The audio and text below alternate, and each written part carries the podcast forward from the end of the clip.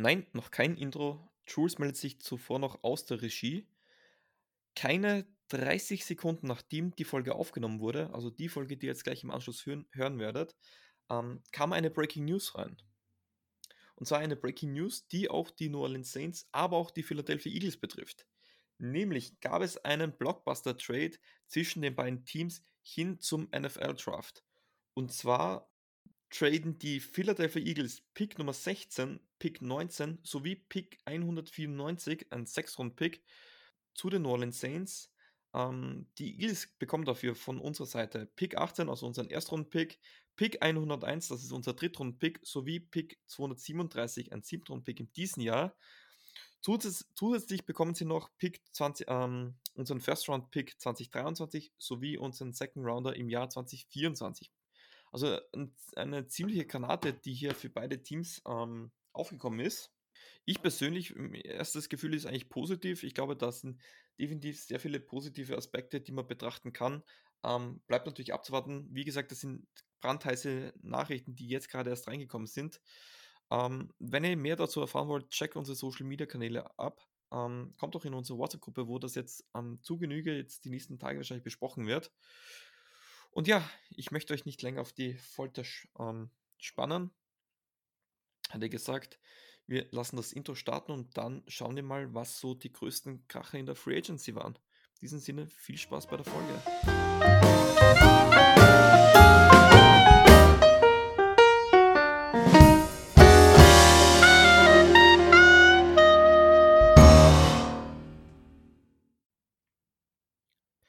So, nach einem kurzen Päuschen heißt es wieder Servus und habe die Ehre. Nein, ich bin nicht der Bene, wie ihr unschwer erkennen könnt. Ich bin der Jules und ich begrüße euch zu einer weiteren Folge des Who der Germany Talks Podcast. Heute dreht sich alles um die Free Agency, nicht um die Saints, sondern generell, was hat sich so in der NFL eigentlich die letzten Wochen getan.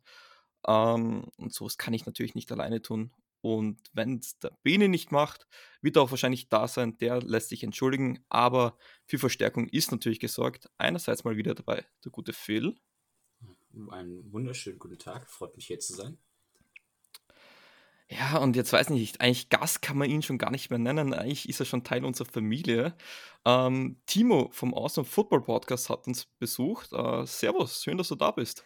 Ja, danke für die Einladung. Hab mich riesig gefreut und bin gespannt auf die Folge heute.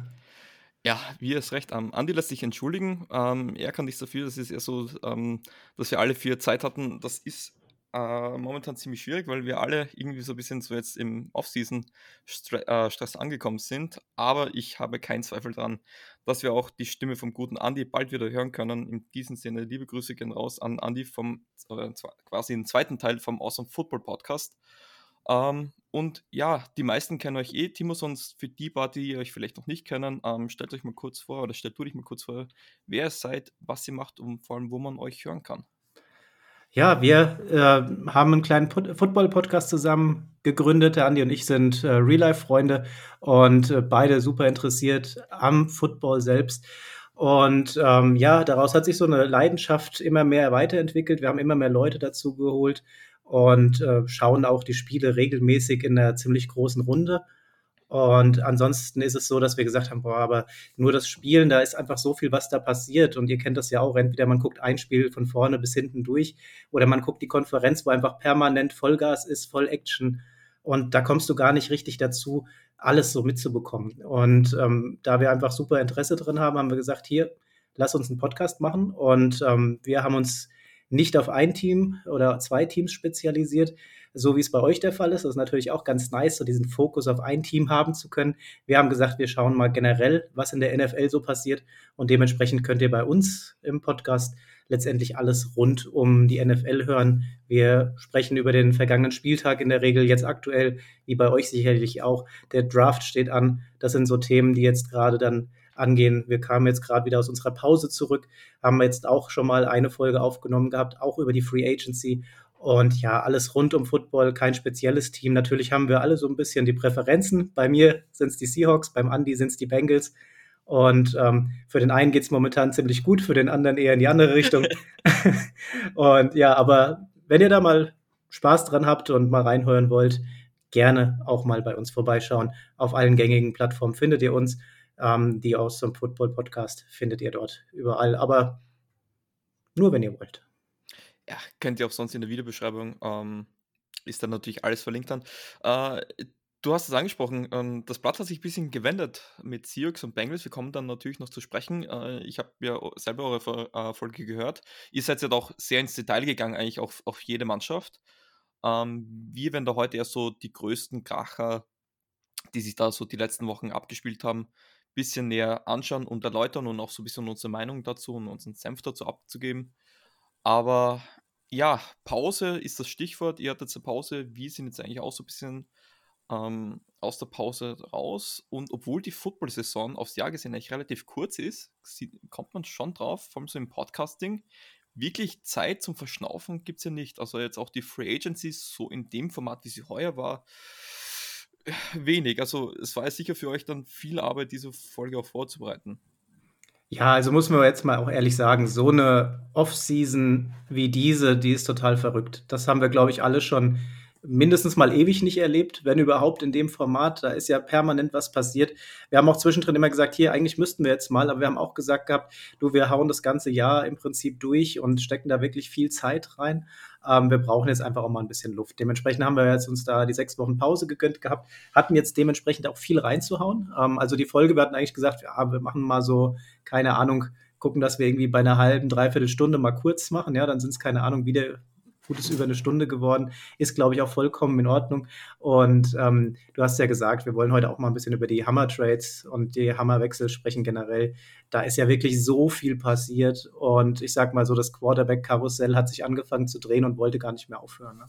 So ist es. Ähm, Phil, äh, du hast ja quasi momentan ein bisschen Pause vom Podcasting genommen, aber keine Sorge, auch du wirst schon bald wieder regelmäßiger zu hören sein. Bei dir auch viel Stress. Wie hast eigentlich du so allgemein ähm, versucht, trotzdem am Ball zu bleiben ähm, oder am Ei zu bleiben, wie man ja beim American Football sagt, ähm, weil es gab ja schon viele News. Natürlich sehr viel Saints-specific, ähm, ähm, auch über die WhatsApp-Gruppe. Aber hast du das eigentlich, wie hast du es noch versucht, irgendwie mit den ganzen News aus der NFL da mitzukommen? Äh, um zum Anfang deiner Aussage zu kommen, das war jetzt sowas wie, ab jetzt wirst du wieder eingezogen, regelmäßig zum Podcast äh, machen. Ähm, also hiermit. Urlaub ist aufgebraucht. genau, ihr werdet mich jetzt öfter hören. Mein Chef hat mir gerade gesagt, ich muss öfter kommen. Ähm, nee, Spaß beiseite. Ich habe tatsächlich ziemlich viel über, äh, also ich habe mir jetzt Twitter zugelegt, neuerdings. Seit, seit, seit so zwei Monaten und verfolge darüber einiges bezüglich Football. Ähm, aber auch andere Sachen. Und ähm, das hat mich dann sehr viel auf dem Laufenden gehalten. Das ist sehr verwirrend erstmal gewesen, äh, da das alles zu verstehen und Vorschläge und so weiter. Und habe mich da dann erstmal in Twitter reingefuchst und nebenher auch noch so ein bisschen in Football. Und klar, also auf Instagram GPA Football. Ich glaube, mittlerweile kennt das jeder, wer so ein bisschen mehr über Insider und äh, Gerüchte informiert ja, sein möchte. Der folgt GPA Football, weil die einfach ja irgendwie schnell sind und sich da auch relativ gut das ganze Thema ja, behandeln und natürlich die gängigen ja, Reporter, ein Rappaport und so weiter, die das halt alles Adam covern. Und, genau, genau. Und ähm, habe dann darüber ja die Offseason verfolgt und wie gesagt, es gab keine Verschnaufspause. Also es gab von Quarterbacks, die wild hin und her wandeln, äh, was es seit Jahren angebahnt hat, was wir jetzt aber auch noch weiter besprechen werden. Dann gab es Sachen, die ich gar nicht vorhergesehen habe, die passiert sind. Also wirklich zwei, drei Dinge, wo ich mir so dachte, wow, nie gedacht, dass das kommt. Und alles in allem echt eine, eine Off-Season. Ich glaube, das was gab es auch noch nicht. Ich glaube, es ist kein Reach, wenn wir sagen, wenn ich sagen würde, das gab es so in der NFL-Geschichte noch nicht. Eine Off-Season, in der so viele Stars hin und her wandeln. Das ist noch nicht vorgekommen, meines Erachtens. Zumindest schon sehr, sehr lange nicht mehr. Definitiv, seitdem ich verfolge, noch nicht. Was war denn ganz kurz, äh, was war denn so euer Top-Ding. Jetzt ohne schon mal ins Detail reinzugehen, weil Andy und ich hatten da natürlich so ein bisschen unterschiedliche Meinungen. Ähm, ich kann seinen Ansatzpunkt da verstehen, aber ich, mich würde mal interessieren, so vorab, was war so euer Monster-Move jetzt bisher? Mm, wenn ich beginnen dürfte, muss ich wirklich sagen, Russell Wilson. Die Gerüchte hat es ja schon gegeben, auch letztes Jahr, aber ich habe ich persönlich habe nicht viel daran geglaubt. Ich bin auch nicht ein Typ, der jetzt wirklich auch über im Verlauf der Saison geglaubt hat, dass Aaron Rodgers nochmal weggehen wird. Äh, das war für mich schon so eine Überraschung, dass es dann noch relativ plötzlich gegangen ist. Also es, es war vielleicht eine Woche vorher, wo es wirklich akut war, kam mir vor, dass, dass jetzt wirklich was passieren könnte. weil das war eigentlich in einem Zeitraum, wo man sagt, ja, jetzt gibt es eigentlich wenig News. Man sucht irgendwie in den tiefsten Gericht, äh, Gerichteküchen quasi nochmal nach. Und das ist dann eigentlich wie aus dem Nichts gekommen. Und ich habe das eigentlich im ersten Moment gar nicht glauben können. Phil? Bei mir tatsächlich die zwei Wide Receiver-Geschichten, also Hill und äh, Devontae Adams. Schlicht und ergreifend, weil es mit Devontae Adams, weil, also man muss dafür die Gerüchtssituation in Green Bay kennen. Und das war immer so, Rogers hat gesagt, er bleibt nur dann da, wenn sie Devante Adams halten. So. Und dann unterschreibt der. Und mein Vater und ich waren uns so sicher, dass dann, der klar, dann unterschreibt Adams auch. Und zack, boom, am nächsten Tag gefühlt ist er weg vom Fenster. Das war, also das war wirklich überraschend. Und Tyreek Hill habe ich so auch nicht erwartet. Also weder habe ich erwartet, dass sie ihn in die AFC gehen lassen, zu den Dolphins, ähm, noch allgemein, dass Tyreek das verlässt. Ich dachte, vielleicht arbeiten die irgendwie am Cap Space das raus. Patrick Mahomes äh, ja, ändert seinen Vertrag, sodass es doch noch irgendwie klappt, ähm, weil Tyreek Hill einfach auch eine wirklich wichtige Waffe für die Chiefs ist. Aber wie gesagt, wir gehen auf die ganzen Details nochmal ein. Aber die beiden Sachen, die beiden Wide Receiver, das habe ich so definitiv nicht kommen sehen. Und auch nicht geahnt. Okay. Man, Timo, du bist der Seahawks-Fan.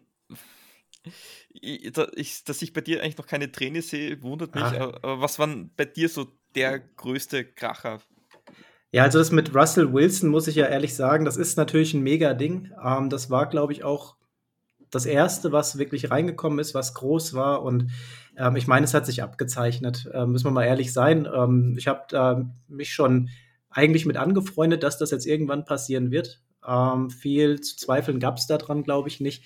Man hat die letzte Saison gesehen. Ähm, Russell Wilson äh, hat einfach nichts mehr richtig auf, auf das Feld gebracht mit dem Team. Und wenn du geschaut hast, äh, was jetzt noch im Nachgang passiert ist, ja, einfach nochmal so ein kleiner äh, Schlenker Richtung Bobby Wagner. Jetzt äh, haben wir DK Metcalf noch mit drauf. Na, das sind so die Sachen, wo du sagst, uff, ähm, das ist jetzt halt voll im Rebuild drin, auch wenn äh, Carol gesagt hat, ähm, ihr Leute, wir sind nicht im Rebuild, wir sind hier an der Stelle im äh, Win-Now-Modus. Ich glaube, davon können wir uns einfach ganz getrost verabschieden. Das ist ganz klar ein Rebuild. Und dementsprechend, ja, äh, natürlich, das war ein Riesending. Aber tatsächlich, ich muss sagen, die Browns mit Deshaun Watson fand ich auch ein mega Ding, weil die haben ja jetzt einfach mal all in, Haus und Hof, die ganze Zukunft in diesen Quarterback gesetzt. Wenn du siehst, was die abgegeben haben, das war halt auch schon mal so ein mega Ding. Ja, das war schon ziemlich arg, was da die, die Browns angestellt haben. Hat mich auch ein bisschen überrascht weil ich jetzt nicht die Browns als das Team gesehen habe, die jetzt äh, all in für Deshaun Watson gehen wollen. Also sonst hätte ich gesagt, beginnen wir gleich mit Deshaun Watson. Ähm, sehr kontrovers. Alles zusammen ähm, geht er zurück aufs letzte Jahr. Hat eigentlich gesagt, er will eigentlich nicht spielen. Ähm, dann hat es die ganzen Zivilklagen gegeben. Ähm, es wurde jetzt zumindest mal ähm, erklärt, dass er nicht strafrechtlich verfolgt wird vom Bundesstaat Texas, wenn ich das jetzt richtig, richtig im Kopf habe. Ähm, man muss schauen, also ich habe da so ein dunkles Gefühl, da kommt noch mal was raus, da wird doch eine Bombe platzen. Ähm, aber das muss man schauen, oder vielleicht gibt es ein Settlement, hat es ja schon öfters gegeben in der NFL, denkt man an Big Ben zurück. Es sind dann die Cleveland Browns geworden.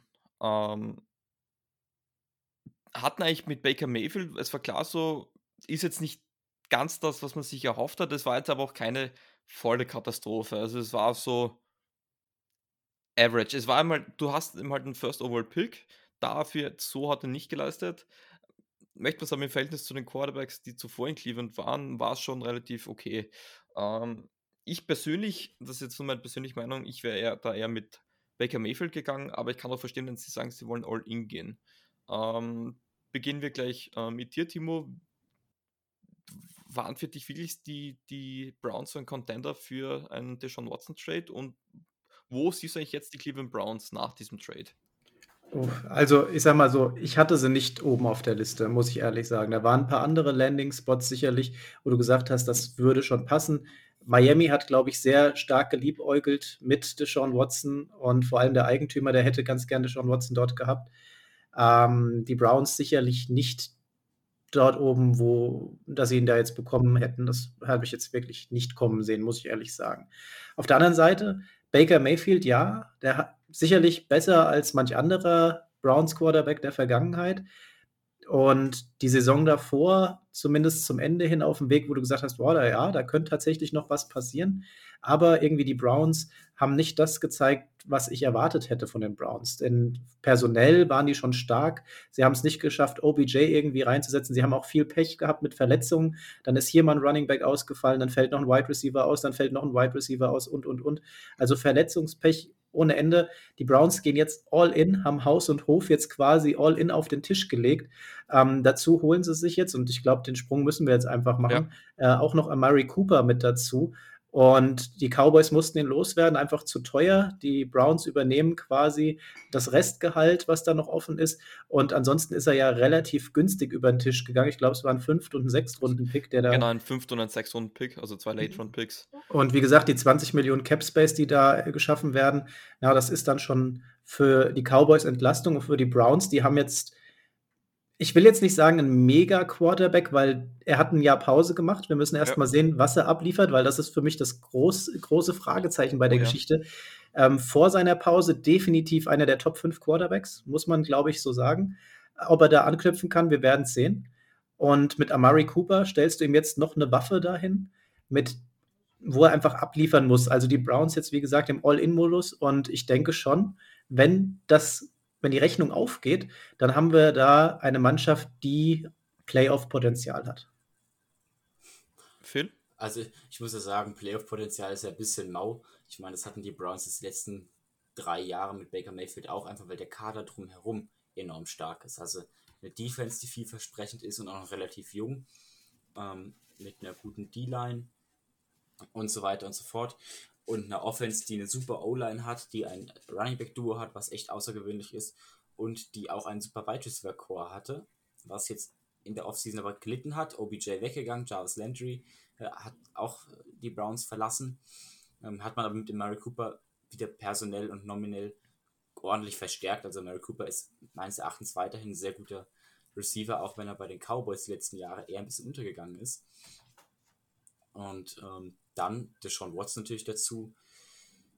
Würde ich Timo aber recht geben. Also in, in jeglichem Punkt. Für mich war er, als er gespielt hat, 2021, nee, 2020 war das, war er vielleicht sogar ja, unter den Top 3 in meinen Augen. Also er war richtig, richtig gut. Aber ich bin mir da absolut sicher, nach einem Jahr Pause, da wird erstmal noch ein bisschen was an, an Rost abzuschütteln sein. Und das wird eher ein holpriger Saisonstart werden. Ich gehe nicht davon aus, dass die Browns gleich äh, einen, einen, einen Blitzstart hinlegen werden. Und bin mal gespannt, wie sich die Browns dann im langen, im langen Playoff-Run schlagen werden. Ich glaube, dass sie eine Chance haben. Sie haben jetzt aber halt auch eine relativ starke Division. AFC North äh, ist weiterhin sehr, sehr stark. Die Steelers mal sehen, wo die nächste Saison stehen werden. Das glaube ich, kann keiner auch so genau einschätzen. Aber mit Bei Mitch Trubisky. das erklärt alles. Mit den, mit den Bengals und den äh, Ravens halt trotzdem zwei Teams dabei, die auch um die Playoffs kämpfen und die auch beide gut besetzt sind. Und dementsprechend, äh, ja, mal abwarten, was so möglich ist für die Browns, weil harte Konkurrenz haben sie definitiv. Das auf jeden Fall. Ähm, was mich persönlich verwundert hat, wieso Cleveland? Das ist eine klassische Run-First-Offense. Ähm, zu Charles Landry ganz kurz. Ich könnte mir jetzt gut vorstellen, sogar dass er jetzt sagt, er kommt jetzt nochmal zurück. Jetzt ist wahrscheinlich das Einzige, wo ich Problem ist, ist das Geld. Er, er, hat gesagt, er will so um die 20 Millionen pro Jahr haben. Das ist er, dafür hat er mir meines Erachtens zu wenig geliefert gehabt, aber ja, kann auch die Mayfield Experience gewesen sein. Bleibt wahrscheinlich abzuwarten, wo er dann wirklich landet und für was für ein Gehalt. Ich glaube, es wird eher ein bisschen weniger, so 15 Millionen, dafür ein Jahr so Prove-It-Deal und dass er sich dann ähm, weiter umsehen kann. Aber zu Deshaun Watson, ich, ich stimme mich dazu, ich mache mir Sorgen. Er hat jetzt über ein Jahr lang nicht gespielt. Die 230 Millionen, die er auf fünf Jahre kriegt, sind alle garantiert. Er hat eine, er hat eine Verletzungshistorie in der NFL, also im College mit, mit Kreuzbandrissen. Ähm, es sind zumindest viele Fragezeichen. Er wird, ich gehe davon aus, dass er gesperrt wird, deswegen hat man ja seine Base Salary auf, auf eine Million ähm, reduziert für dieses Jahr. Ich kann man moralisch sehen, glaube ich, wie man möchte. Ähm, aber ja, es zeigt eine eindeutige Richtung an, wo die äh, Browns hingehen wollen. Ich verstehe es nur nicht, weil es mit der momentanen Ideologie, finde ich, meiner Meinung, meiner Meinung nach, äh, nicht zusammenpasst. Zu, also zwei Punkte. Erstens, dieses garantierte Geld. finde ich super kritisch und bin auch im Nachhinein froh. Also, ich muss mal ganz ehrlich sagen, wenn er zum Sales gegangen wäre, hätte ich mich im ersten Moment vermutlich auch gefreut. Und ich kann es jetzt nicht schlecht reden, nur weil ich traurig bin, dass er nicht zum Saints gegangen ist. Aber der Preis am Ende, den die Browns zahlen, nicht an den Picks, gar nicht mal so sehr. Wir sehen bei den LA Rams, dass man auch ohne Picks äh, ein Team aufbauen kann, wenn man immer seine Zukunft hertradet. Ähm, und dass man in den späten Runden auch noch was holen kann. Aber ich finde, dass das Gehalt, was er bekommt, 230 Millionen garantiert, das ist so unfassbar heftig für eine Person, bei der noch weiterhin Anschuldigungen im Raum stehen. Jetzt mal den, den Fall, der wird schuldig gesprochen, es kommt noch irgendwas auf den Tisch und es geht irgendwie weiter. Dann haben die Browns ihre Zukunft, und zwar auch ihre finanzielle Zukunft, echt in die Tonne getreten für die nächsten Aber ich glaube, das, ich glaube, das war genau der Plan, weil weiß, selbst wenn, wenn er verurteilt wird, müssen sie nicht mal das garantierte Geld, glaube ich, auszahlen. Ich glaube, selbst das ist dann hinfällig. Ich, ich, es kommt darauf an, was, ich glaube, ich weiß nicht, wie es genau abläuft. Ich glaube, das muss man dann ähm, der NFL vorlegen. Und dann, ich glaube, sobald er von der NFL wirklich gesperrt wird, könnte man auch das garantierte Geld, glaube ich, zurückfordern. Also ich hm, kann mir das. Ja. Also ich, ich schätze, also ich Base Salaries sowieso, das wird dann eingefahren quasi. Ja, das, ja. Ähm, aber. Jo, die Million wird ihm wehtun. Ja, die, die werden, das ist ein 230. wenn ich, man es denkt. Ich finde, jetzt brechen wir mal die Entscheidung runter auf vielleicht auf was anderes. Du hast die Zukunft deines Teams und die finanzielle Zukunft deiner gesamten Organisation an jemanden gebunden, der zumindest mal im fragwürdigen Licht steht. Schuldig, nicht genau. schuldig, andere Paar Schuhe, wir sind Sportpodcast, aber jemand, der so eine Liste hat an, an, an Krankheiten und an Vorwürfen, es sind bis jetzt Vorwürfe, sich so daran zu binden und wirklich, also sich wirklich fest daran zu fesseln, finde ich höchst fragwürdig und bin ich im Nachhinein froh, dass wir es als Saints nicht gemacht haben. Ähm, ja, aber Balls deep, Balls deep. Ganz ehrlich, die, die Browns sagen, pass mal auf, mit Mayfield machen wir hier nichts. Ja? Jetzt gehen wir all in. Ähm, wir hoffen, dass das passt und wir kriegen dann Sean Watson nur mit so einem Mega-Deal zu uns nach Cleveland gelockt. Ja? Ähm, das muss man ja auch ehrlich sagen. Das liegt an dem Gesamtpaket. Ja? Der kriegt mega viel Geld, der kriegt es garantiert. Und ich würde sagen, der hat jetzt ein Jahr lang Zeit gehabt, sich sehr gut ähm, mit juristischen Fragen auseinanderzusetzen. Dem sein Vertrag wird auch so gestrickt sein, dass er da nicht mit Null rausgeht, selbst wenn da irgendwas passiert, müssen wir mal ehrlich sein.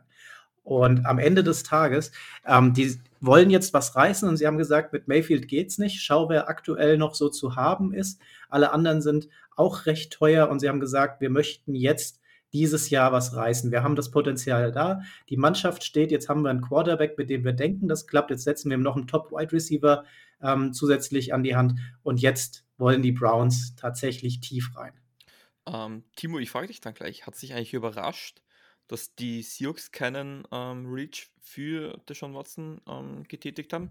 Die nein. Picks hätten, hatten, hätten sie ja gehabt, den Need auf Quarterback auch. Äh, sagst du nein?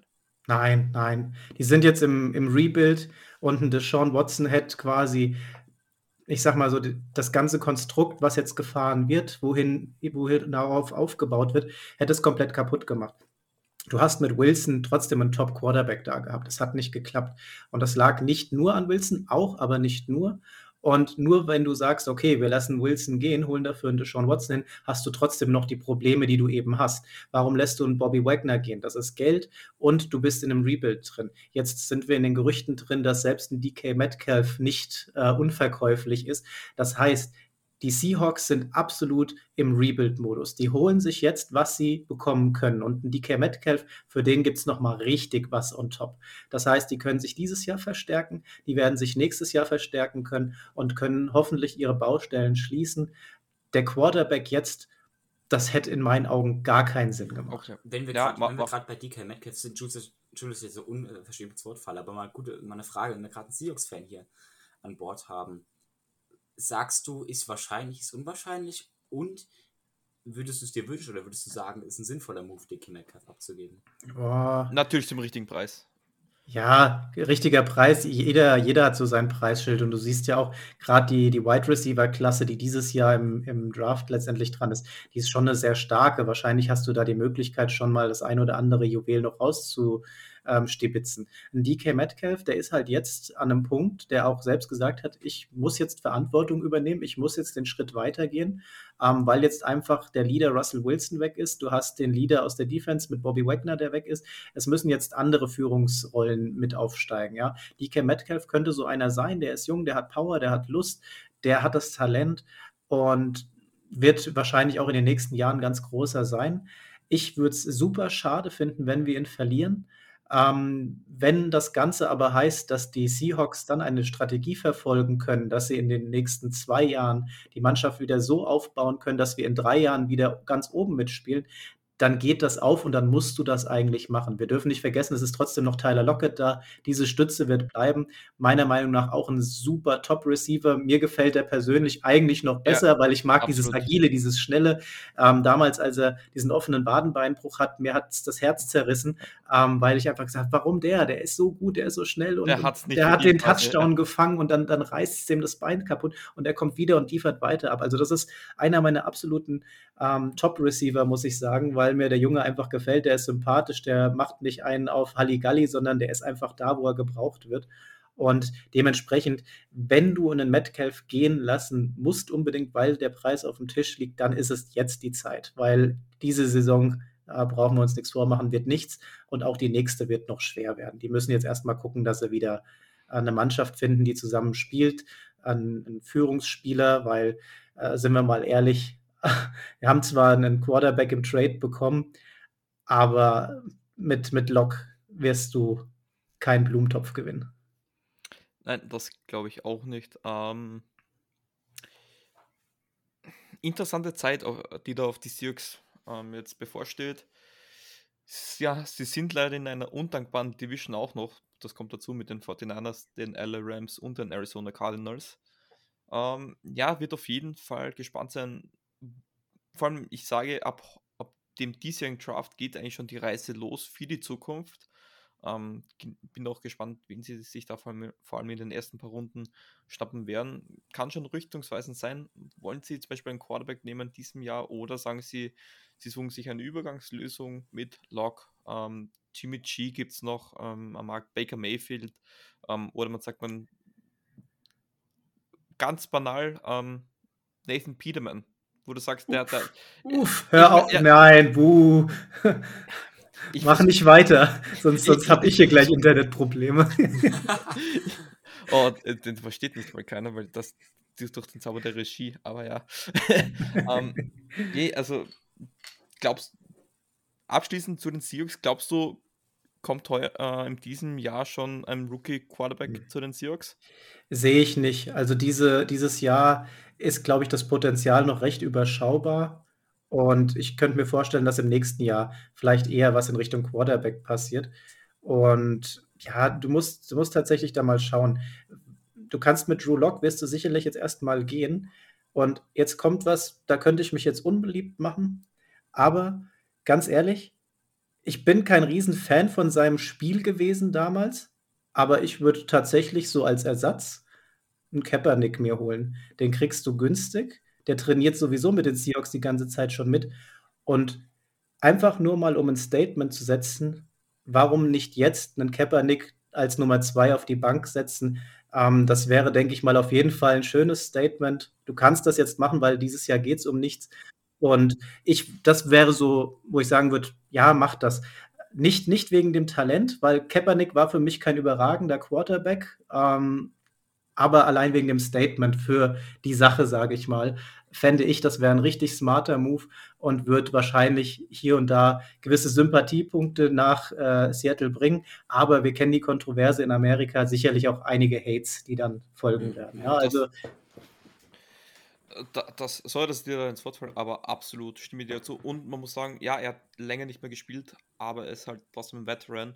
Ich glaube, so ein Typ kann ein True Lock schon noch weiterhelfen bei den Saints jetzt auch ein Jim, äh, kann ein, glaube ich, ein Andy Dalton, ein Jimmy Winston, glaube ich, irgendwo sicher noch ein paar Tipps geben.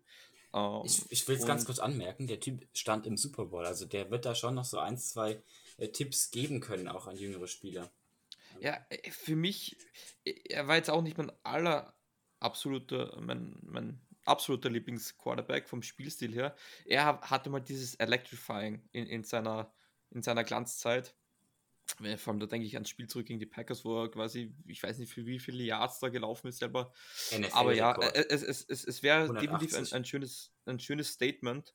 Vor allem, da denke ich mir, wenn man die Kontroverse auch mit, mit Deshaun Watson hat und dann mit Kaepernick, natürlich, das ist jetzt ein bisschen so Äpfel und Birnen.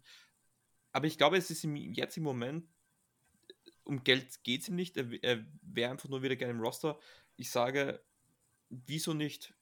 es gibt immer die schönsten Geschichten. Wir hätten uns auch niemals gedacht, dass Alex Smith nochmal zurückkommen wird und ist in die, hat, die, hat das Footballteam in die, in die Playoffs geführt. Das darf man auch nicht vergessen.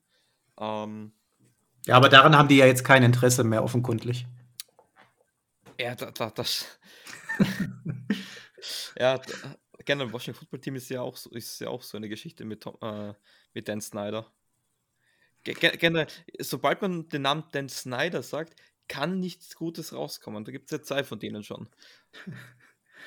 Absolut. Aber ich, ich schiele mir eher auf ihren Quarterback-Move hin. Ja, da, das, das war klar. Ähm, das, dazu kommen wir dann auch gleich noch zu, zu sprechen. Ähm, ich würde dann die Seahawks abschließen. Noch die letzte Frage, vor allem an dich, Timo. Ähm, Bobby Wagner weg ist die eine Sache. Zum Kontrahenten, was sagst du dazu? Was willst du jetzt hören? Die Rams haben den Super Bowl gewonnen. Die Rams stehen in der Defense seit Jahren brutal da. Jetzt kriegen sie einfach neben einem Donald noch einen Wagner hingestellt. Was willst du denn noch mehr? Also für, einen für Bobby Wagner, muss ich ehrlich sagen, freut es mich total, weil er hat die Seahawks so lange geprägt und war so lange Führungsspieler. Er ist jetzt einfach zu teuer geworden in der Zeit, wo du es dir nicht leisten kannst oder willst. Und mit den Rams, da kommt er in ein Team, da ist quasi alles da.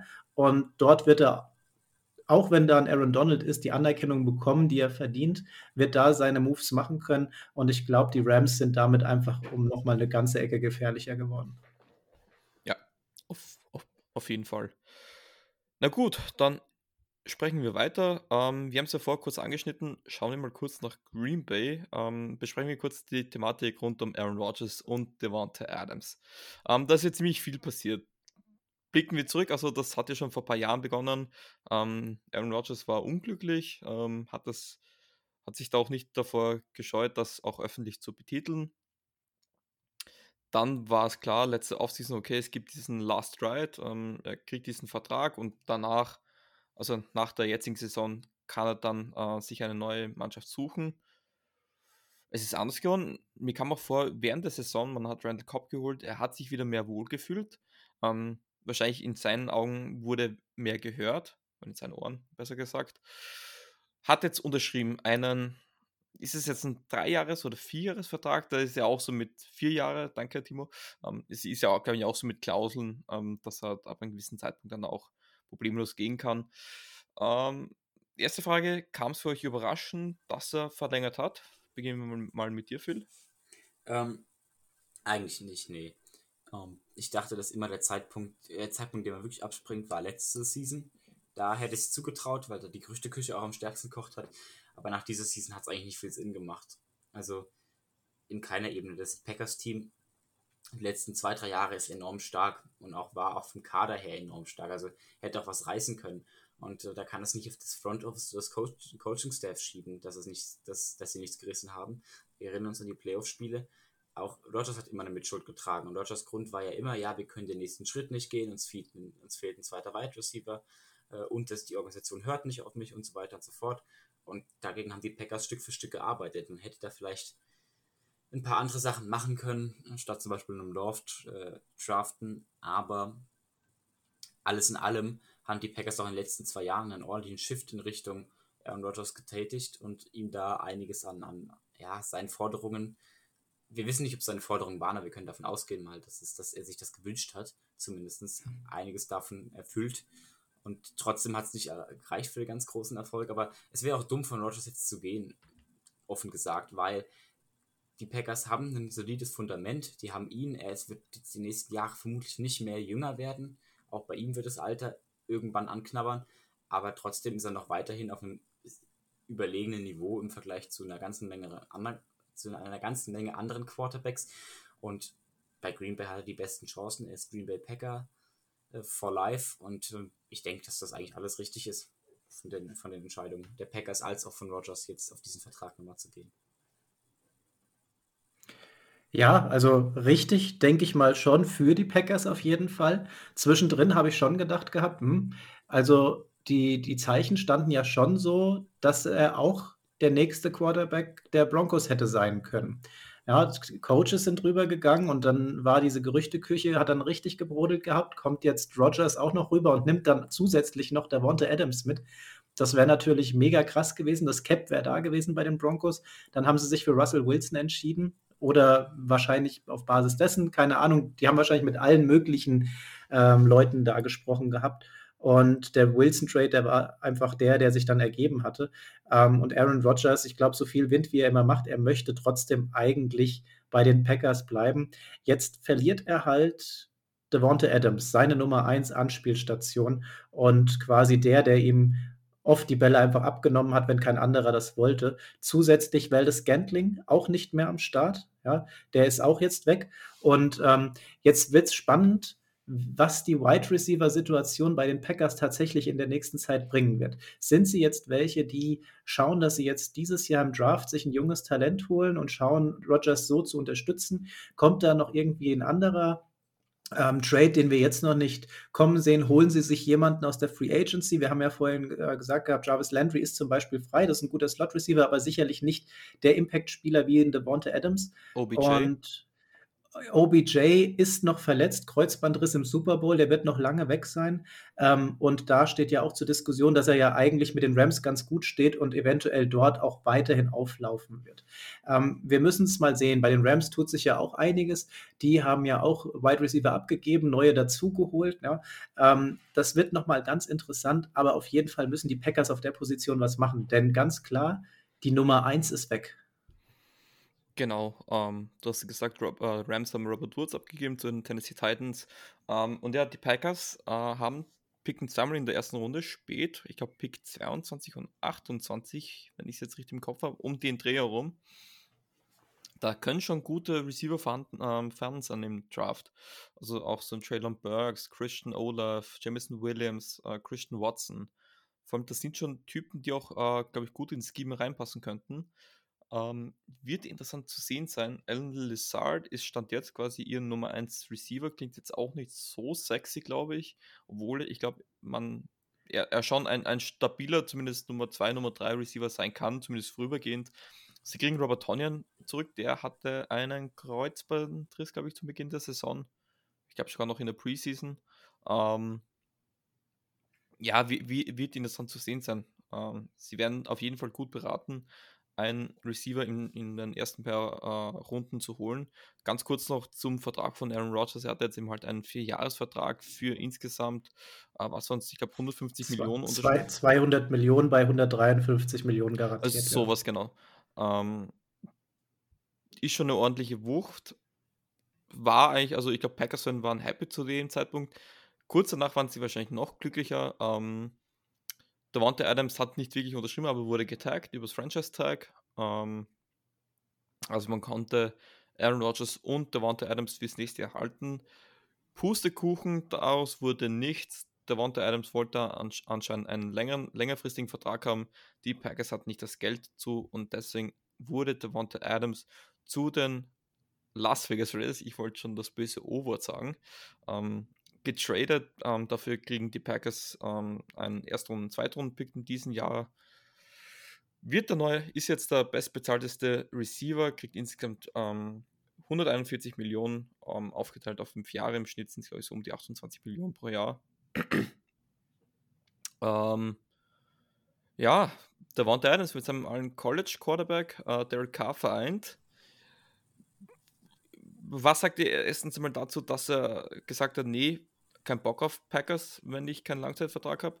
Und zweitens, wie findet ihr so den Landing-Spot an sich mit, mit seinem Ex-Quarterback aus dem College?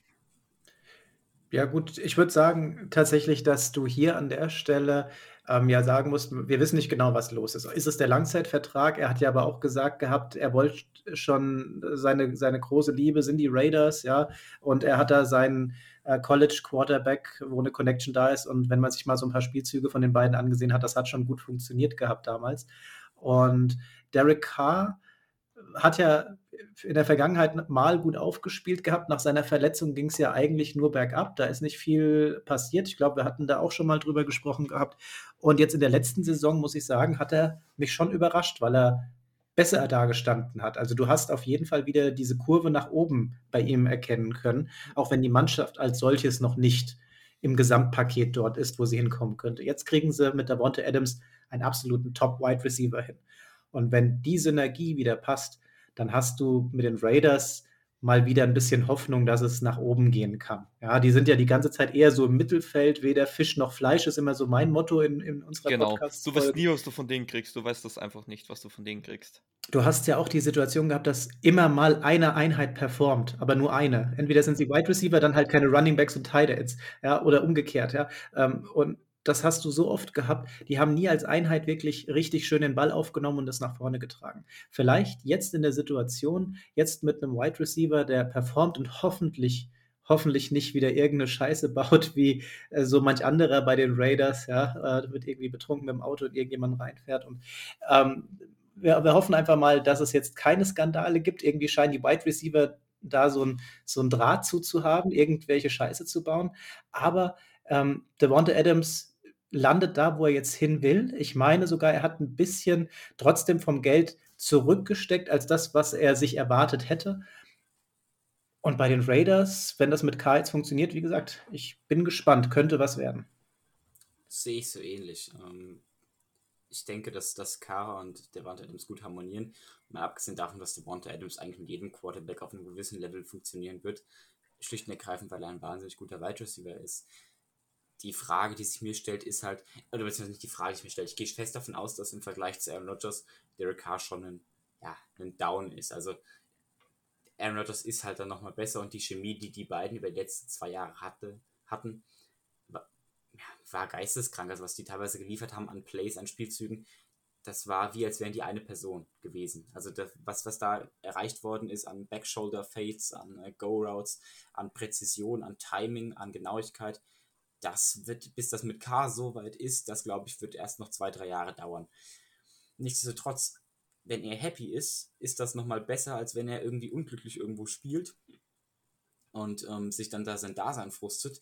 Gerade so Mentalität ist immer so eine, so eine Sache. Klar, Geld spielt eine Rolle, Kartenzusammensetzung, aber du musst auch schon wollen. Und wenn du irgendwie nicht so richtig willst und dich nicht richtig happy fühlst, nicht richtig aufgenommen, dann kann das auch an deiner Leistung hapern. Und so ist es für ihn die Win-Situation und sofern man sein muss, ist es immer auch irgendwo noch so ein bisschen Business. Also klar, ob er jetzt mit 20 Millionen äh, Franchise-Tag, ich glaube, war ein bisschen billiger, aber ob er da jetzt mit 20 Millionen oder 100, äh, hier, wie viel? 100, 140 auf 5 Jahre, das heißt 28 Millionen müssten das sein, ne? Ist ja auch egal. Auf jeden Fall, die Summen sind so astronomisch hoch, er wird, er wird mit beidem ein gutes Dasein leben können, aber nichtsdestotrotz, er ist ein sehr guter Wide Receiver und will dann natürlich auch bezahlt werden wie einer und will dann auch den Vertrag eher früher als spät in den Händen halten. Wer weiß, was mit ihm die nächsten Jahre passiert. Vielleicht verletzt es ja groß und kann dann gar nicht mehr eincashen. Und so gesehen ist es aus einer äh, Business-Frage oder aus einem Business-Standpunkt gesehen die Entscheidung schon nachvollziehbar. Ja, aber du musst auch sagen, äh, Franchise Tag 19 Millionen gegenüber jetzt 28 Millionen das ist halt schon noch ein Unterschied, auch in dieser das, Welt. Ja, die haben einen ganz anderen Lebensstandard. Und ja. wenn du da pro Jahr halt einfach mal 9 Millionen mehr bekommst, ja, vor das allem, ist eine Hausnummer. Ja, vor allem definitiv. der Franchise Tag ist ein Jahr und der Fünfjahresvertrag ist halt für fünf Jahre. Ähm, also Geld, Geld spielt schon einen Faktor. Das heißt immer, oh, die gehen nur aufs Geld, aber die haben vielleicht nur ein paar Jahre Zeit, ihr ganzes Vermögen oder ihr Hauptvermögen zu verdienen. Ähm, da zählt dann irgendwo schon noch jeder Cent und wie du sagst, die haben halt einen anderen Lebensstil auch.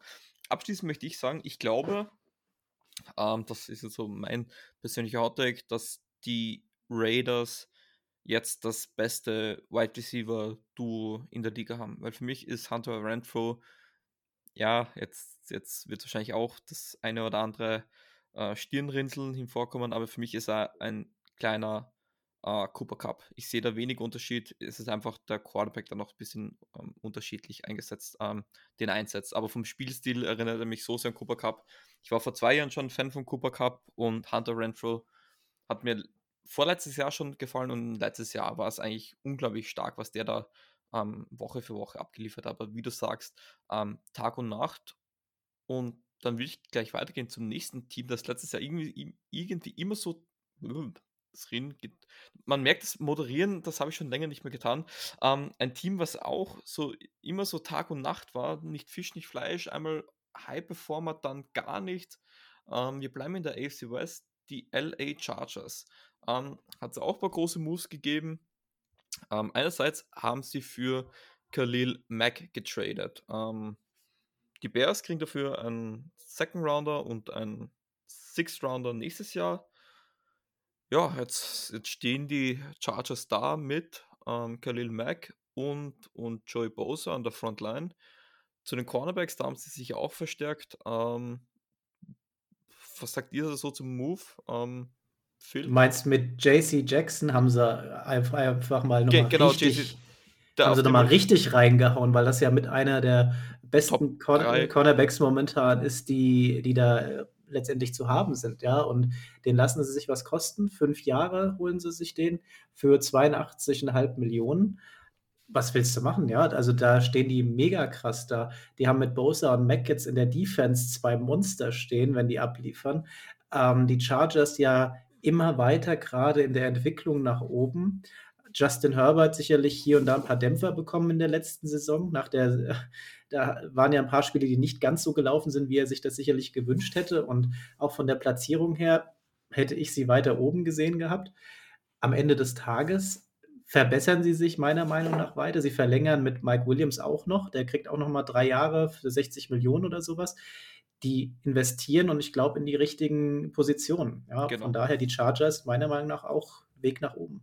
Genau, vor allem für mich ist Rashawn, war Rashawn Slater der Rookie of the Year letztes Jahr, war halt O-Liner, mega Job da gemacht. Ähm, Austin Eckler für mich Top 5 Running Back in der Liga, zumindest in Fantasy.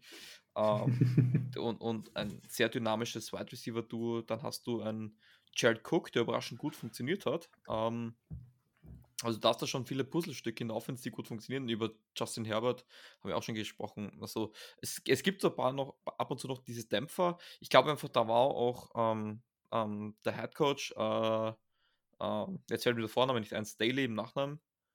Äh, fällt mir jetzt gar nicht ein. Oft zu aggressiv, einfach wahrscheinlich, das war noch die Jugend.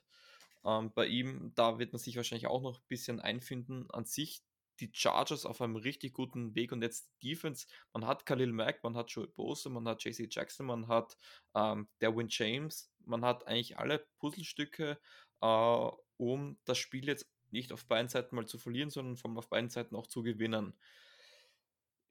Ich habe es letztes Jahr schon gesagt, sie sind für mich eigentlich das beste Team in der AFC West. Ich weiß nicht, wie es heu heuer aussieht. Generell die AFC West, die ist schon ziemlich die hat sich schon ziemlich verstärkt, wenn man sich jetzt nur auf die Division anschaut. Ähm, Phil, dein Take so zu den LA, äh, LA Chargers? Uh, Brandon, Brandon Staley hast du. Uh, Brandon Staley, danke. Genau. Ich bin auf Joe Staley gekommen. Das ja, war, ich habe es hab, reingerufen, aber Mikro hat es gar nicht aufgezeichnet. Naja, gut. Um, ähm, ja, absolut verstärkt. Wenn man bedenkt, Brandon Staley ist ein Defensive Head Coach, also ein, ein aus dem defensiven Bereich kommender Head Coach der die Defense der, der LA Rams tatsächlich äh, gemacht oder ja, aufgebaut hat und der mit Khalil Mack dann vermutlich das nächste mm, Puzzlestück und auch mit dem Cornerback die, die, die nächsten Stückchen für seines, seines Puzzles holt und ich denke, dass man da die nächsten Jahre was erwarten kann. Also klar, Khalil Mack hier auch wieder nicht der Jüngste, aber trotzdem noch, ich denke, in seiner Prime bei den Bears haben ja, nicht so performt, wie man es vielleicht erwartet hätte. Nicht schlecht, aber jetzt auch nicht der, der super Megastar. Ähm, das kann man über das ganze Bears-Team aber äh, rüberziehen. Von daher mal sehen, wie es in, ja, dann, wie es da aussieht bei den Chargers in den nächsten zwei, drei Jahren. Auf jeden Fall. Aber es wird halt, es wird halt auch wirklich schwer werden. Ne? Du hast ja gesagt, die AFC sich da generell ähm, AFC West äh, sich generell verstärkt mit Broncos. Wir haben vorhin schon drüber gesprochen gehabt. Die Raiders, wir haben drüber gesprochen. Wir haben jetzt über die Chargers gesprochen. Die einzigen, die so ein bisschen abgefallen sind in, in ja, dieser Offseason bisher, sind so ein bisschen die Chiefs. Ne? Die verlieren ähm, ihren Top-Receiver. Die, klar, die holen sich auch mal neue. Die holen sich einen Marquez Valdez Scantling von den Packers und holen sich einen Juju Smith-Schuster von den Steelers. Ja, Sorry, ich kann nicht aufhören zu lachen. Ich weiß nicht, warum man sich so jemanden ins Team holt. Das Vielleicht funktioniert er da, ja, aber. Das Geile ähm, ist ja, die bauen sich langsam ein Quartett aus an Spielern, die man nicht leiden kann. Also ja. an Menschen, die du leiden kannst. Es wird immer so der, der Ball. Okay, Chiefs, vergesst, da sind nur komische Menschen. Ja, mit, mittlerweile, ne, so von so einem Team, jung, dynamisch, richtig, wo du Bock hast, denen zuzugucken sind die Entscheidungen, vielleicht geht das Geld jetzt auch einfach aus. Ich habe die Chiefs jetzt tatsächlich nicht äh, so äh, in der Tiefe analysiert bisher. Aber wenn du schaust, die Abgänge sind jetzt da und mit Hill, da geht einfach eine, eine super Speedster-Maschine. Sicherlich auch ein umstrittener Charakter, keine Frage. Aber welcher und, Charakter ist in der NFL eigentlich nicht mehr umstritten? Es ist eigentlich, die NFL an sich hat ja schon mega Image-Probleme eigentlich. Ja, aber es gibt, gab ja schon immer so ein paar Galionsfiguren, die für das Gute stehen. Ja, ähm, so ein Larry Fitzgerald zum Beispiel, ja. Ja, Russell Wilson super engagiert. Ja, es gibt genug solcher Beispiele, aber du hast halt bei der Masse an Leuten, die da drin sind, und du musst ja auch gucken, was für Charaktere du brauchst, um so einen wirklich körperorientierten Sport durchzubringen da geht halt so ein, so ein netter Kerl halt eher mal unter. Ja, du brauchst dann schon jemanden, der eher so ein Kämpfer ist, ein bisschen Aggression in sich hat, um da tatsächlich all in seinen Körper äh, zu opfern, ja, in einem Fall der Fälle, ja. Und da, dass du da dann, auch wenn du die Hits abbekommst, ab einem gewissen Grad vielleicht nicht mehr ganz knusper im Kopf bist. Ja, das kann, haben wir die ein oder anderen Beispiele, die das belegen, ja. Aber nichtsdestotrotz, diesen, diese Schablone möchte ich nicht über alle legen. Ich würde schon sagen, generell die NFL und auch viele der Spieler, die haben ein sehr ähm, großes Sozialbewusstsein, die wissen, sie sind jetzt ähm, tatsächlich äh, in einem Mittelpunkt drin. Die Welt guckt auf sie oder zumindest Amerika guckt auf sie und ganz viele betätigen sich ja da ähm, für gewisse Charity-Aktionen und so weiter und sind schon, gehen mit ihrem Geld guten Beispiels voran, investieren das wieder in ihre Communities und so weiter und so fort. Das ist ja schon so, wie kriegst du das bei uns jetzt zum Beispiel beim Fußball so mit. Ja, das machen sie sicherlich auch hier und da, aber dort wird es halt noch ein bisschen mehr zelebriert. Das wiederum auf jeden Fall. Und es ist definitiv auch nicht alles schlecht. Ich möchte auch natürlich nicht alle in den Topf werfen. Ähm, es ist, es ist halt auch schwierig, du hast einen 20-jährigen Typen und dann steckst du den erstmal ein paar Millionen in die Taschen, das ist ja auch eine Riesenverantwortung. Aber Phil, du hebst die Hand. Ja, bevor wir jetzt hier zum Ende kommen und komplett abschweifen, auch in äh, NFL äh, Angelegenheiten. Vielleicht eine letzte Sache, die ich noch ganz gern besprechen würde, die auch auf unserem Zettel steht, äh, Matty Ice. Schlicht und ergreifend, weil er einfach eher zu den Nice Guys in der Liga gehört und äh, jetzt auch in die, in die Unterhaltung sozusagen äh, reinpasst, zu den Coles getradet. Was, was haltet ihr davon? Ja, die Falcons haben sich so ein bisschen ins Bein geschossen, würde ich sagen. Die haben ja auch sehr aktiv um, äh, ich glaube, es war Sean Watson geworben gehabt, ja. Die wollten ihn unbedingt haben und haben ähm, Matt Ryan an der Stelle gesagt, hier, wenn wir den bekommen, ja, Pech gehabt. Und das nach einer so langen Zeit, die er quasi den Schuppen da am Laufen gehalten hat, hat er sich nicht mehr respektiert gefühlt und hat gesagt, wisst ihr was, ähm, ich möchte weg von euch, ich habe keinen Bock mehr. Die Colts haben ihre Chance genutzt, weil die hatten halt Wentz, die haben einen Abnehmer gefunden und haben sich jetzt Ryan geholt. Er ist älter, du, ihm, ihm geht schon ein bisschen mehr der Saft aus, musst du schon sagen. Die Bälle sind nicht mehr so, wie, wie es früher war. Aber ich glaube tatsächlich im Direktvergleich zu Wentz für mich doch noch ein gewisses Upgrade für die Colts. Und für ihn freut es mich, dass er nochmal in einem Team untergekommen ist, wo du zumindest nicht am Boden bist, sondern wo du noch was mit anfangen kannst. Und die Falcons, die stehen jetzt einfach mal richtig mit dem Rücken zur Wand. Ähm, wir hatten ja im Vorfeld so ein bisschen darüber gesprochen, wer ist denn noch so im Free Agency Markt, äh, gerade Quarterbacks. Wir hatten Baker Mayfield und Jimmy G gerade genannt gehabt. Und wer könnte denn Needs haben? Also für mich die Falcons ganz klar auf dem Top-Need, einen Quarterback zu bekommen. Denn aktuell, wenn ich mich äh, nicht vertue, Philippi Franks ist aktuell Nummer 1 Quarterback. Ähm, haben sie Mariota geholt? Okay. Dann habe ich da irgendwo nochmal, dann, dann ist der mehr untergegangen. Mit Mariota, okay, kannst du zur Not nochmal was machen, ja, aber das ist halt auch wieder so ein Hoch und Runter. Ich würde wahrscheinlich persönlich sogar also klar, Jimmy G kannst du da schon setzen, der ist halt teuer. Ja, ob sie das jetzt gewillt sind auszugeben. Hm. Die Sache ist, Receiver brauchen die halt auch, die haben halt da zwei große Baustellen in der, in der Offense. Ähm, generell das Quarterback-Karussell hat sich ziemlich schnell gedreht in diesem Jahr. Ähm, du hast gesagt, Jimmy G sucht jetzt quasi noch so die neue Heimatstätte, weil alle Anzeichen dafür sprechen, dass die San Francisco 49ers mit Trey Lance ähm, ihre Zukunft gestalten möchten. Das gleiche gilt auch für Baker Mayfield, der ist jetzt quasi auch so, ähm, ja, so am silbernen Tablett, wo keiner zugreifen möchte. Andererseits sage ich auch da ganz kurz den Browns, ähm, sollten aufpassen, weil wenn Baker Mayfield getradet wird und der Sean Watson dann gesperrt wird, steht man wiederum ohne Quarterback da und das ist dann auch wiederum unlustig. Ich kann, ich kann mir ah. aber, wenn ich da ganz kurz einkriegen darf, ich kann mir nicht mehr vorstellen, dass Baker Mayfield bei seiner Personalität jetzt noch für die Browns spielen wird. Ähm, nee, also ich würde es auch nicht tun. Ich, ich würde da gar keinen Bock zu. ich ja, würde sagen. Also, wenn wir es schon nicht tun würden, jetzt mal mit Baker Mayfield Sitzköpfe im Charakter, der wird doch erst recht nicht. Der wird schon denken, ach, ja, ihr könnt mich mal. Außerdem, es gibt ja noch andere Needs. Ja, und wir dürfen nicht vergessen, es werden sich auch wieder Quarterbacks verletzen in dieser Saison. Und Baker Mayfield ist trotzdem noch einer, den kannst du stellen.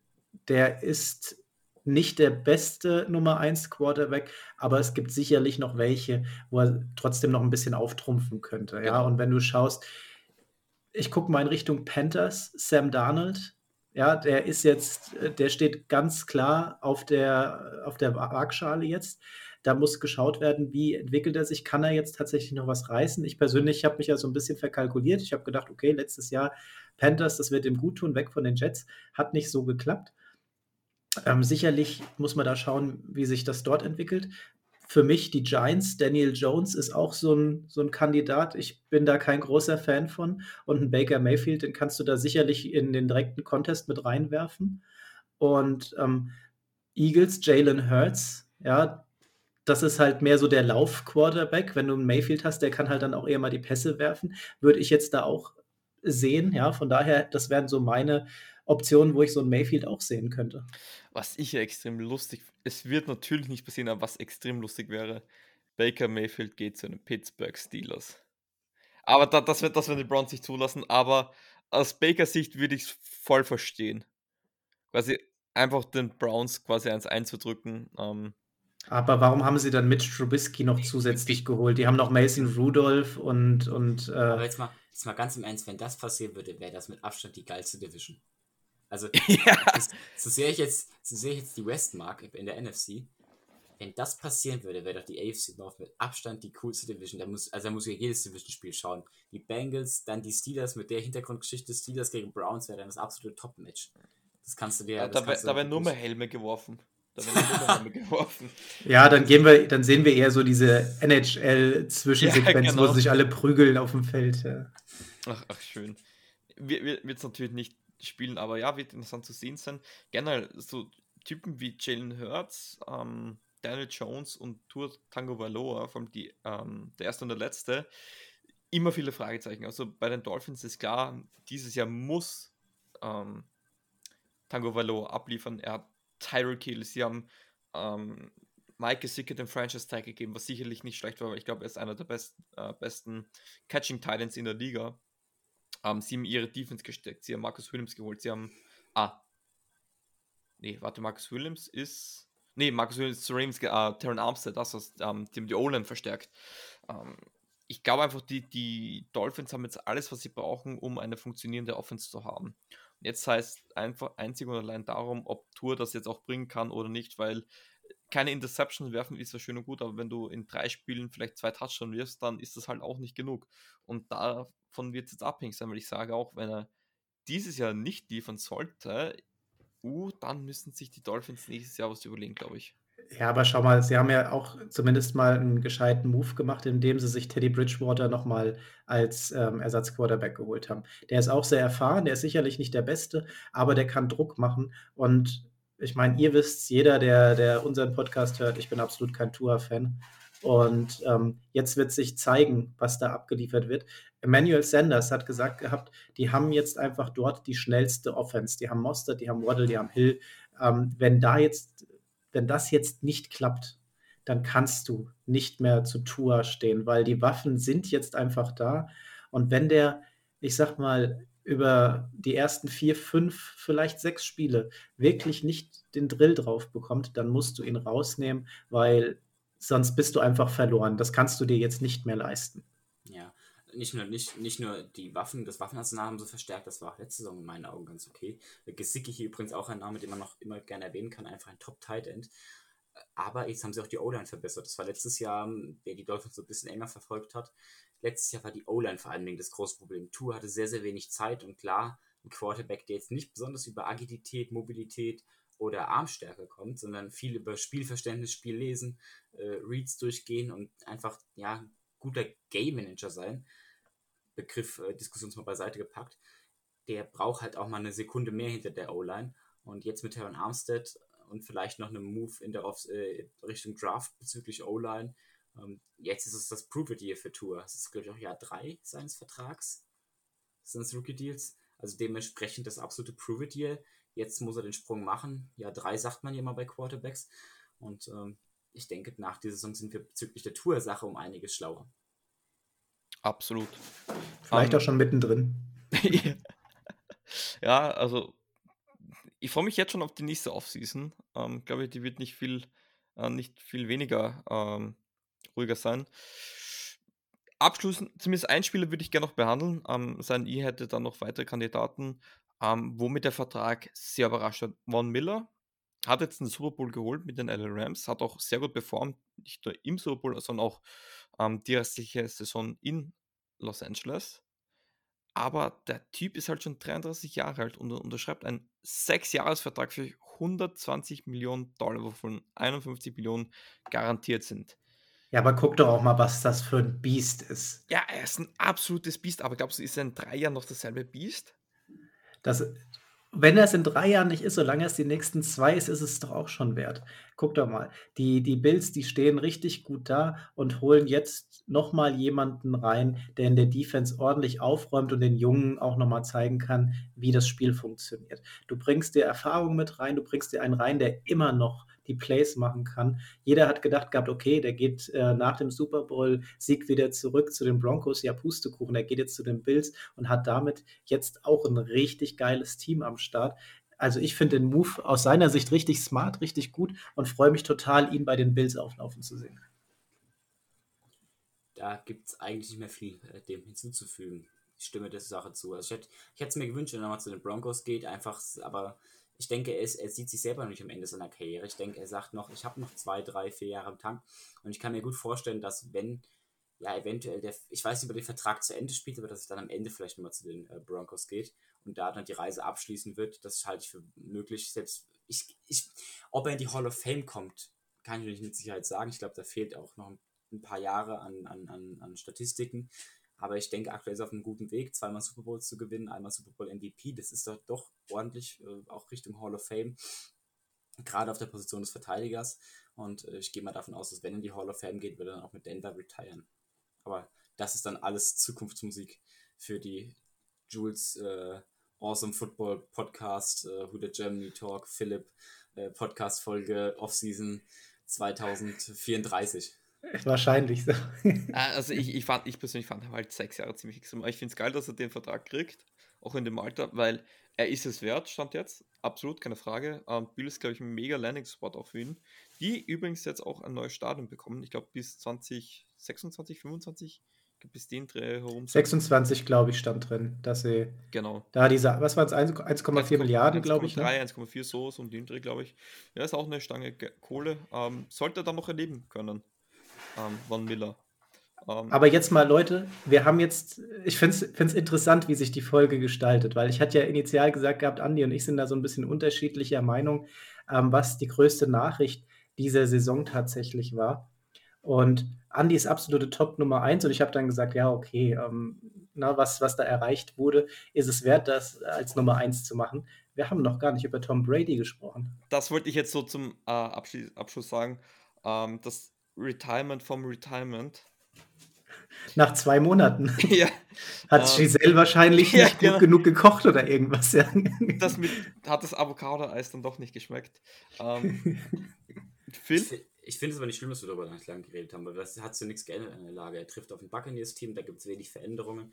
Ich finde es lächerlich. Also wenn, wenn man sagt, man tritt zurück, dann ist auch irgendwann gut. Also klar, natürlich ist es seine Entscheidung, so ist er nicht, aber ich finde irgendwann, wenn man sich diesen, diesen, diesen Status und diesen Fame dann auf überall erkauft und Go tritt zurück und dann nach zwei Monaten kommt und sagt, ach, Leute, eigentlich habe ich doch Lust zu spielen. Das ist ja dann auch schon irgendwie lächerlich und äh, dementsprechend bleibt es dabei auch aus in meinen Augen. Ja, aber hast du die, die Geschichte mit Peyton Manning mitbekommen? Peyton Manning ja, hat zu ihm ja dann gesagt, Wein. hier die Flasche Wein möchte ich dann bitte wieder ja. haben, ne, die ich dir geschickt habe. Ja, die Frage ist, kriegt der Typ das, die Kohle für den ersteigernden Football zurück? Oh, das ist halt richtig bitter. Ne? Kurz danach äh, der Rücktritt vom Retirement und der hat wie viel über, über 500.000 ausgegeben Bitter, bitter, bitter. Ja. Also ich finde, man muss trotzdem drüber sprechen, denn eigentlich hat ja jeder gedacht, okay, das war es jetzt mit The Goat, er hat aufgehört und trotzdem sehen wir ihn wieder auflaufen. Ich glaube, dass die Buccaneers ihn auch ordentlich ähm, beackert haben, sage ich mal so. Die hatten eine Position, wo sie gesagt haben, wir haben jetzt aber gerade niemanden. Uh, Tom, komm bitte, mach doch einfach nochmal. Und jetzt halt unter einem neuen Head Coach, Bruce Arians, äh, ganz überraschend meiner Meinung nach zurückgetreten vom Posten des, des Head Coaches. Er hat aber auch ähm, gefühlt, das hatten Andi und ich auch in der letzten Saison immer mal wieder gesagt, er hat nicht gut ausgesehen mehr. Also gesundheitlich hat er eher angekratzt gewirkt und zwischendrin auch immer mal so ein bisschen lost auf dem Feld. Ja, er hat da so seine Aussetzer, wo er seinen Spielern da auf den Hinterkopf ballert. Ja, das äh, puh, äh, ist das vielleicht auch Selbstschutz gewesen von der Franchise, dass sie gesagt haben, hier Bruce, ich glaube, ähm, wäre vielleicht mal Zeit, dass du andere Aufgaben übernimmst. Ja, das weiß man jetzt halt alles nicht, was da genau passiert ist. Aber wie seht ihr das Ganze? Wie wird es bei den Buccaneers aussehen unter Führung eines neuen Head Coaches? Ich, ich glaube, das System bleibt gleich. Ich finde nur Orleans, es ist ein Koordinator, äh, Koordinator ist aufgestiegen. Ähm, Großteil vom, vom Kader ist gleich wie im Gronk 50-50, muss man abwarten. Tom Brady, es wird gleich, gleich bleiben, ähm, kriegt gegen New Orleans aufs Maul und schafft dann trotzdem irgendwie noch den Super Bowl zu gewinnen. Ähm, also manche Dinge ändern sich dann doch nicht. Ja, also ich, Urspring, äh, zum ursprünglichen Punkt zurückzugehen, ich habe auch kein Problem, dass er vom Retirement zurückkommt, weil er hat es ja auch ein bisschen offen gelassen. Er hat gesagt, er möchte sich jetzt auch mal Zeit geben. Mich hat es so überrascht, dass es noch so, schon so früh gekommen ist. Also zwei Monate, da war ja erstmal, da hat erstmal die Offseason erst richtig begonnen, die, da war ja die Saison erstmal offiziell vorbei. Ähm, und sagte, yo, ich, ich, aber er ist halt ein Competitor. Er, Gut, er es braucht aber es ja. braucht halt aber auch ein bisschen Zeit, um Gronk für die nächste Saison noch wieder zu überreden, ne? Ja. so ist es. Es gab einen Moment, wo man noch gedacht hat, dass vielleicht Edelman zurückkommen soll. Oh, das fand ich gut. Das ja. fand ich gut, weil sie zusammen trainiert hatten und alles. Ne? In der Dynasty League habe ich mir den sofort geholt. aber ja. Ähm, aber wie sieht es denn eigentlich aus? Ihr so aus Sicht der Saints. Wie zufrieden seid ihr denn mit dem Quarterback-Move? Phil, ist glaube ich besser, wenn du die Frage beantwortest. da ich ja kein Hilsenpart bin, um, ähm, ich bin zufrieden. Ich bin zufrieden. Ich finde, man hätte vielleicht auch, jetzt so im Nachhinein hätte man das mit Watson gewusst, hätte man einfach sich vielleicht früher auch um Winston kümmern sollen, früher Winston ein klares Go geben können. Das hätte uns geldtechnisch einiges gespart. Mittlerweile bin ich aber der klaren Meinung, dass wir in zwei Jahren absolut zerfallen werden. Also ich sehe keine Chance, wie wir noch gerettet werden können. Ich hoffe, ich, ich habe keine Ahnung, wie es weitergeht. Ich bin mir mittlerweile, also die Offseason war nicht der Move, dass ich gesagt habe, okay, man nutzt diese Offseason jetzt, um nochmal sich zu regruppieren und dann in zwei Jahren diesen leichten Umbau zu haben, sondern ich glaube, wir werden in zwei Jahren, wenn wir eine Klippe runterfallen. Und äh, ich keine Ahnung, wie es aussehen wird. Ich hoffe aufs Beste ja, dann wird in zwei, in zwei Jahren reiche ich euch dann die Hand. Wenn, danke, dann sind wir ja wieder auf dem, auf dem Weg hoffentlich nach oben. Ach ja. Ja, ich, ich, ich, ich sehe das Ganze noch nicht, dass wir dann von einem kompletten Zerfall stehen, weil wir haben jetzt natürlich unseren Star Safety gehen lassen, wir haben unseren Langzeit Left Tackle gehen lassen, aber ich glaube, das sind beides Positionen, die man gut kompensieren kann, beziehungsweise gut kompensiert hat. Ähm, Jimmy Winston, ja, ich, sage, er ist wahrscheinlich er ist der bessere Quarterback zwischen ihm und Taysom Hill. Ich hätte mich eher noch mit Taysom Hill für Taysom Hill entschieden, weil der hatte schon einen Vertrag und James Winston nicht. Und man konnte mit Taysom Hill Spiele gewinnen, ähm, auch als er verletzt war. Ähm, ist jetzt da nur meine Meinung. Ich glaube, es ist alles okay, wenn man da mit, mit, mit ähm, Winston geht und bin, gesp ähm, bin gespannt, wo es jetzt dann auch über die nächsten zwei Jahre dann hingeht, weil ich glaube nicht, dass er dann ähm, nach den zwei Jahren noch Quarterback bei den Saints sein will, weil er vor allem dann einen langfristigen Vertrag sucht mit dem fairen Geld und ich glaube, dass die Saints das ihm nicht zahlen können. Ja, ich glaube tatsächlich, ihr habt äh, mit Winston trotzdem einen guten Move gemacht. Ähm, denn er ist von den Optionen doch eine ganz solide mit Andy Dalton als Backup noch dabei, glaube ich. Äh, ist zumindest die Position des Quarterbacks ganz gut aufgestellt. Wenn sich jetzt keiner verletzt, ist das zumindest in meinen Augen kein großes Problem. Das sollte eigentlich ausreichen, da haben es andere Mannschaften schwieriger.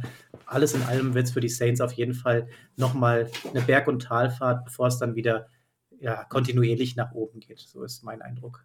Ja, also es bringt, man muss eh geduldig sein und schauen, was die Zukunft dann bringt. Aber ja, ähm, ich hätte gesagt, wir kommen jetzt mal langsam zum Ende hin. Wir haben jetzt nicht jeden, äh, nicht jedes Signing besprochen oder auch nicht jeden Trade, sondern wir wollten uns eher da auf die großen Kracher konzentrieren, weil es halt eine sehr turbulente Offseason war. Aber ich kann euch da nur einen Tipp geben, wenn ihr wirklich auch so ähm, speziell auf die ganzen Teams da eine detaillierte ähm, Beschreibung und Review haben wollt, was da in so in der Offseason bisher passiert ist, kann ich euch wirklich nur die ähm, Folge, die frische Folge von Awesome Football Podcast empfehlen, wo ihm halt auch auf jedes Team da einzeln gut eingegangen worden ist. Ja, was kann ich sagen? Mir hat Spaß gemacht. Ähm, Timo, mal wieder danke, dass du dir die Zeit genommen hast an diesem Montagabend. Ähm, Phil, schön auch deine Stimme mal wieder zu hören, wenn es meine so langsam den Geist aufgibt. Ähm, ja, ich kann es nur nochmal sagen, äh, checkt unbedingt aus dem Football Podcast an. Ähm, ein angenehmer Podcast, vor allem für jeden Football-Fan ist da was dabei. Ähm, zwei sehr sympathische Kerlen, wie wir jetzt auch, glaube ich, gehört haben. Ja, Timo, danke, dass du dabei warst, hätte ich gesagt. Ja, Tipp für diesen Shoutout gibt es dann später. Ne? Nimmst du PayPal oder wie funktioniert das hier? Nein, hat mir auf jeden Fall wieder mega Spaß gemacht mit euch. Also tatsächlich, äh, wer jetzt die, sowohl unseren als auch euren, ich denke mal, das müssen eigentlich, die Leute müssen beide Podcasts hören, das geht gar nicht. Um. Ja, Hand in Hand ähm, geht dir das. Eben. Und wer äh, uns jetzt schon längere Zeit verfolgt, der hat jetzt schon die ein oder andere Crossover-Folge ja, mitmachen können und zuhören können. Mir macht es auf jeden Fall immer wieder Spaß mit euch, ähm, sei es mit euch beiden, ob es Bene noch mit dabei ist. Das klappt einfach überall immer super zu sämtlichen Themen, immer auch recht spontan. Von daher vielen Dank nochmal, dass ich heute dabei sein durfte. Hat mir unglaublich viel Spaß gemacht und auch nochmal im Namen vom Andi ähm, viele Grüße an euch, an eure Community und an alle Footballfans da draußen. Genau, an dieser Stelle auch nochmal liebe Grüße an Andi. Äh, viel schön, auch du wieder dabei warst. Ähm, deine Stimme wird man jetzt auch wieder sicherlich öfters hören über die nächsten Wochen und Monate. Da führt kein Weg vorbei. Urlaub das ist aufgebraucht. Jetzt, das war jetzt der zweite Einzug von wegen, du nimmst öfter auf. Nee, aber ja, man wird er hat es ja charmant umschrieben. Ja, ja, man, man, wird mich definitiv öfter hören. Ich kann dem, was Timo gesagt hat, nur beipflichten. Er freut mich sehr mit aus, macht immer Spaß. Dementsprechend, Jules, äh, ich gebe dir das Wort wieder zurück ein Traum. Nee, auch Andi wird man sicherlich bald wieder zu hören bekommen. Habe ich keinen Zweifel, dass das das letzte, dass das jetzt das letzte Mal war. Das wird sicherlich noch ein paar Mal zustande kommen. Ja, in diesem Sinne beende ich dann die Folge mit den wunderschönen Worten Who Dat?